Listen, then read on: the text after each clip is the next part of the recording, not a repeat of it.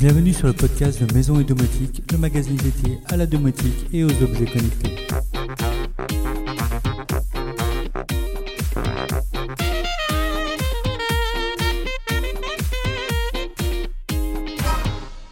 Salut les amis, bienvenue dans cette nouvelle émission du podcast Maison et Domotique.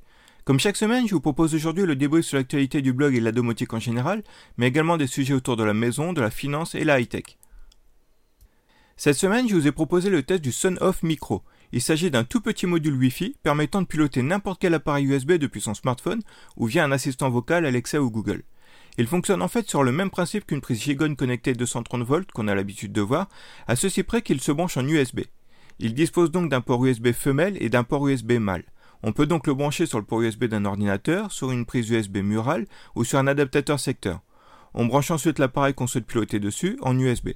Ça peut être une guirlande LED, un ventilateur de bureau, un Raspberry Pi, une caméra, etc. Et à partir de là, on peut allumer ou éteindre l'appareil USB via son smartphone. Mais comme il s'agit d'un périphérique on-off, un plugin permet également de l'intégrer au système domotique JDOM. Ces divers appareils USB peuvent ainsi venir s'intégrer dans des scénarios. Et pour couronner le tout, ce petit module ne coûte que 6 euros en ce moment pendant les soldes. C'est une idée originale mais qui s'avère très pratique. Perso, j'adore. Autre test, cette fois dans le domaine de la piscine avec l'Aquaforte Power UVC. Comme son nom l'indique, il s'agit d'un dispositif permettant de traiter l'eau grâce aux UV. Les UV, notamment les UVC, sont aujourd'hui utilisés dans de nombreux domaines. Nous avions d'ailleurs vu plusieurs tests dans le cadre de la pandémie de Covid, comme la lampe mobile UV pour purifier son intérieur, ou encore la BioClean Box pour stériliser ses différents appareils et masques. Un robot aspirateur s'est même vu équipé de cette technologie pour tuer virus et bactéries lors de son passage, tout comme la gourde intégrant des UV pour purifier son eau. Partout où la purification est nécessaire, les UV peuvent être un outil très utile. Certaines piscines publiques utilisent également ce système. C'est ce qui m'a amené à étudier cette possibilité pour ma propre piscine. Comme on voit dans le test, l'installation de ce dispositif est relativement simple. Il suffit de venir l'intercaler entre le fil de la pompe et le reste des équipements. Chez moi, j'ai par exemple pompe de la piscine, vers filtre, vers l'Aquaforte Power UVC, vers l'électrolyseur au sel, puis les panneaux solaires pour le chauffage et ensuite la piscine. Le fonctionnement est simple. La pompe refoule l'eau de la piscine dans l'unité UVC, où elle est soumise à un rayonnement UVC d'une longueur d'onde de 254 nanomètres. Ce rayonnement est généré par une lampe spéciale et fait en sorte que les bactéries et les germes pathogènes ne puissent pas se développer. Grâce à la longueur de l'appareil, l'eau est soumise pendant un temps prolongé à la forte dose de rayonnement. À l'usage, cela permet de réduire la consommation de produits chimiques et notamment de chlore. J'ai noté dans mon cas une réduction de 30 à 40% de chlore. Mais le traitement UV reste un traitement complémentaire qui ne peut pas se suffire à lui seul, car il nécessite un produit rémanent pour que l'eau soit à la fois désinfectée et désinfectante. L'intérêt de l'aquaforte est qu'il s'adapte sur la plupart des piscines, même les piscines hors sol comme la mienne, et que son tarif à moins de 200 euros reste abordable.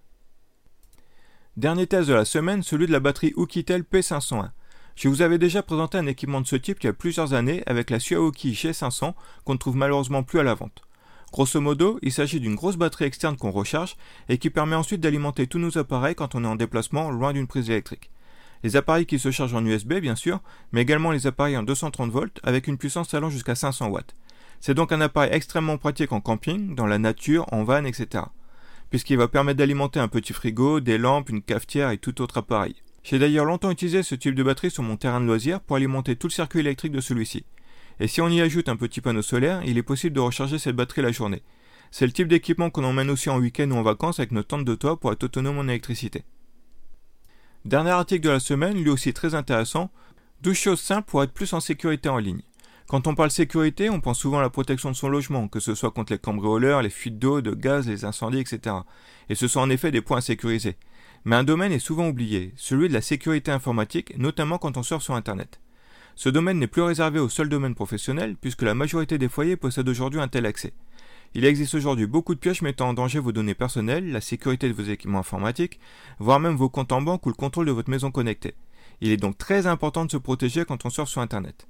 Heureusement, il existe quelques petites choses très simples à mettre en place, comme bien sûr utiliser un antivirus, mais aussi utiliser un VPN, créer des mots de passe différents pour chaque connexion, et les utiliser même s'ils sont facultatifs, utiliser la double authentification, payer avec son smartphone, utiliser des adresses mail différentes pour différents comptes, bien régler ses réseaux sociaux, etc.